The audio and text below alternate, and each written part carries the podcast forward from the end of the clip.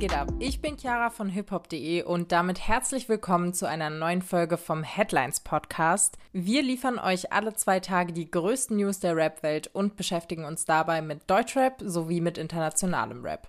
Heute ist Freitag, der 4. August. Wir sprechen in dieser Folge über Drakes neuen Rekord und Crow bei die Höhle der Löwen. Außerdem gibt es ein Update zu den Belästigungs- und Diskriminierungsvorwürfen gegen Lizzo.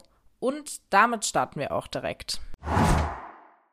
In der letzten Folge haben wir bereits über die Vorwürfe gegen Lizzo gesprochen. Hier nochmal ein kleiner Recap, denn nicht nur sie, sondern auch ihre Produktionsfirma Big Girl Big Touring und die Leiterin des Tanzteams werden von drei Tänzerinnen angeklagt. Die Tänzerinnen werfen ihnen unter anderem sexuelle, religiöse und rassistische Belästigung vor. Dazu kommt außerdem die Diskriminierung aufgrund einer Behinderung, Körperverletzung und Freiheitsberaubung. Gestern hat sich Lizzo dann erstmals zu den Anschuldigungen geäußert. Über Instagram veröffentlichte sie ein langes Statement, in dem sie schreibt, dass die letzten Tage für sie sehr schwierig gewesen seien und dass sie normalerweise nie öffentlich auf, Zitat, falsche Anschuldigungen eingehen würde.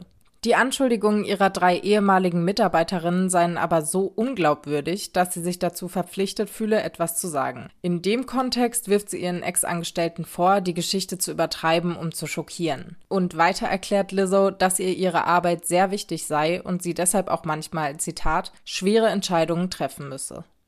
Dabei habe sie aber nie gewollt, dass sich eine Person aus dem Team unwohl fühlt oder das Gefühl vermittelt bekommt, Zitat, jemand sei nicht Teil des Teams. Außerdem weist sie die ihr vorgeworfene sexuelle Belästigung von sich.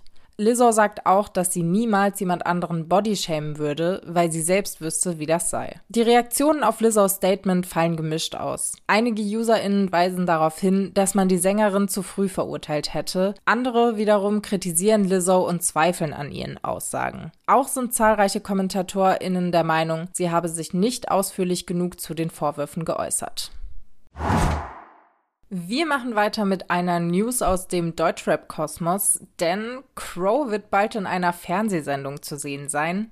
Und zwar bei der neuen Staffel von Die Höhle der Löwen. Allerdings ist er dort nicht als Geldgeber, sondern als sogenannter Promi-Gast. In der Fernsehsendung wird Crow das Cerealien-Startup Spaceys vorstellen. Der ein oder andere von euch hat die Cereals vielleicht schon auf seinem Instagram-Account gesehen, denn Crow ist das Marketinggesicht des Unternehmens. Bei den Spaceys handelt es sich dabei um ein Müsli, das angeblich 96% weniger Zucker als herkömmliche Frühstückscerealien hat und zudem ziemlich proteinreich sein soll. Für ein Zweierpack der Spaceys bei Crow Edition bezahlt man 14,90 Euro.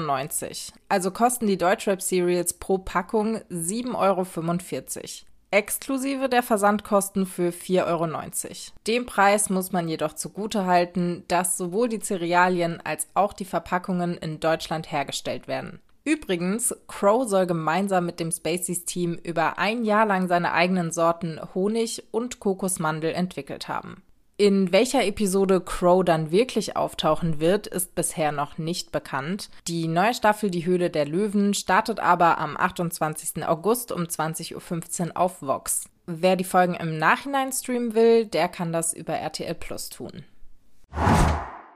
Wenn ihr früher fleißig DSDS verfolgt habt, dann dürfte euch der Name Menowin Fröhlich bereits bekannt vorkommen. Jetzt muss Menowin aber erneut ins Gefängnis. Die Bewährung des 35-Jährigen wurde nämlich aufgehoben. Eigentlich befindet er sich im Moment auf Entzugstherapie, um seine Drogensucht in den Griff zu bekommen. Aber aus eben dieser Klinik wurde der ehemalige DSDS-Finalist jetzt am 28. Juli von der Polizei abgeführt. Grund, laut einem Bericht der Bild-Zeitung liegt ein Haftbefehl gegen Menowin vor, da die Staatsanwaltschaft Darmstadt eine Bewährung aus dem Jahr 2016 aufgehoben hat. Der Sänger wurde damals wegen Fahren ohne Führerschein zu sechs Monaten Haft verurteilt. Nach vier Monaten kam er aber auf Bewährung frei. Die zwei Monate Reststrafe soll er nun aber trotzdem absitzen, weil er wohl weiterhin als Zitat Verkehrssünder aufgefallen ist. Der ein oder andere fragt sich jetzt sicherlich, wie förderlich es ist, die laufende gerichtlich angeordnete Suchttherapie für eine Reststrafe abzubrechen. André Miegel, der Anwalt von Menowin Fröhlich, erklärt gegenüber der Bild, dass diese Maßnahme kontraproduktiv sei und dem Prinzip der Resozialisierung widerspreche.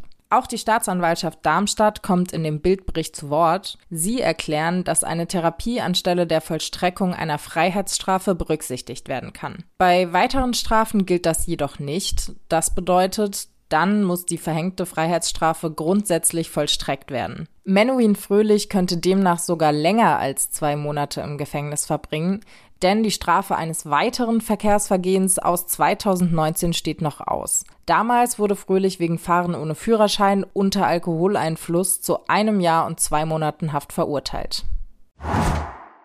Jetzt geht es ziemlich kurios weiter, denn es geht um Post Malones neueste Errungenschaft. Er ist ja nicht nur Sänger und Rapper, sondern auch leidenschaftlicher Fan des Kartenspiels Magic the Gathering. Vor knapp einem Monat erschienen für das bekannte Spiel die Herr der Ringe Sammelkarten und Post Malone ist jetzt Besitzer der seltensten Karte des Sets. Diese Karte ist natürlich die Ringkarte. Sie existiert weltweit nur ein einziges Mal. Natürlich hat Post Malone die Karte nicht selbst gefunden, denn bereits Anfang Juli stieß der Kanadier Book Trafton auf die Ringkarte. Dieser wartete den Verkauf zunächst aber ab, um verschiedene Angebote einzuholen. Ein interessierter Käufer aus Spanien soll dem Kanadier dabei eine Summe in Höhe von 2 Millionen Euro für die Ringkarte geboten haben. Via Twitter veröffentlichte Book Trafton dann gestern ein Video, in dem er die Ringkarte an Post Malone übergibt und er scheint sichtlich glücklich zu sein. Für ihn sei, Zitat, Post Malone zu treffen und ihm die Ringkarte zu übergeben, ein Moment wie aus dem Märchen.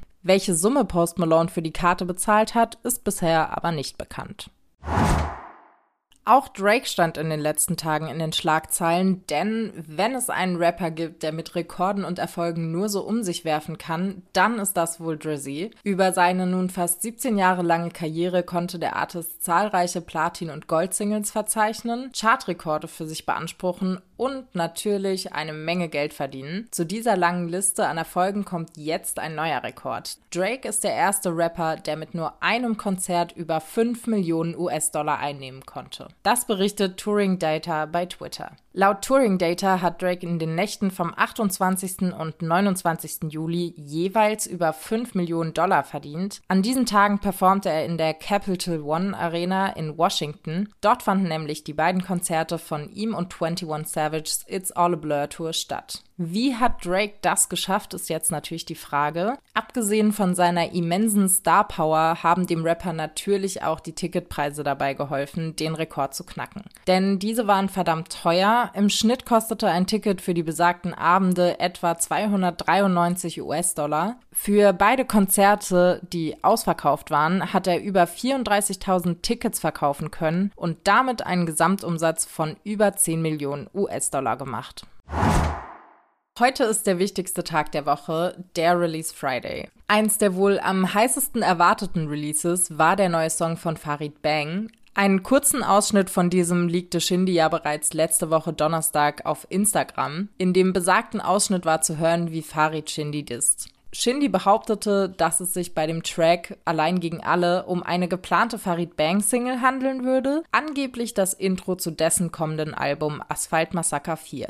Dieser Song ist heute dann tatsächlich erschienen. Mit Allein gegen alle liefert Farid die erste Single zu Asphalt Massaker 4, also genau wie Shindy es angekündigt hatte. Wer schon reingehört hat, weiß aber, dass es zwischen dem Leak und dem offiziellen Release einen entscheidenden Unterschied gibt. Denn tatsächlich sind auf dem Song keine der Lines gegen Shindy zu hören, die der Bietigheimer vergangene Woche auf seinem Instagram-Profil präsentierte. Dort hörte man Farid beispielsweise rappen, Shindys Sohn möchte einen Vaterschaftstest und hofft dabei, sein Papa wird von Farid ersetzt. Stattdessen reagiert Farid mit einer Line sogar auf den Leak und bezeichnete diesen als Köder. Damit deutet er an, den Song Leak extra in Umlauf gebracht zu haben. Den Grund dafür erklärt Farid auch direkt auf seiner neuen Single. Er wollte nämlich zeigen, dass die, Zitat, einzige Waffe von Shindy und Co. die, Zitat, Hinterhältigkeit sei. Das alles bedeutet natürlich nicht, dass Farid auf Allein gegen alle nicht trotzdem ordentlich gegen Shindy austeilt. Der Bietigheimer wird gleich mehrmals gedisst, nur eben nicht mit den Lines aus dem Leak.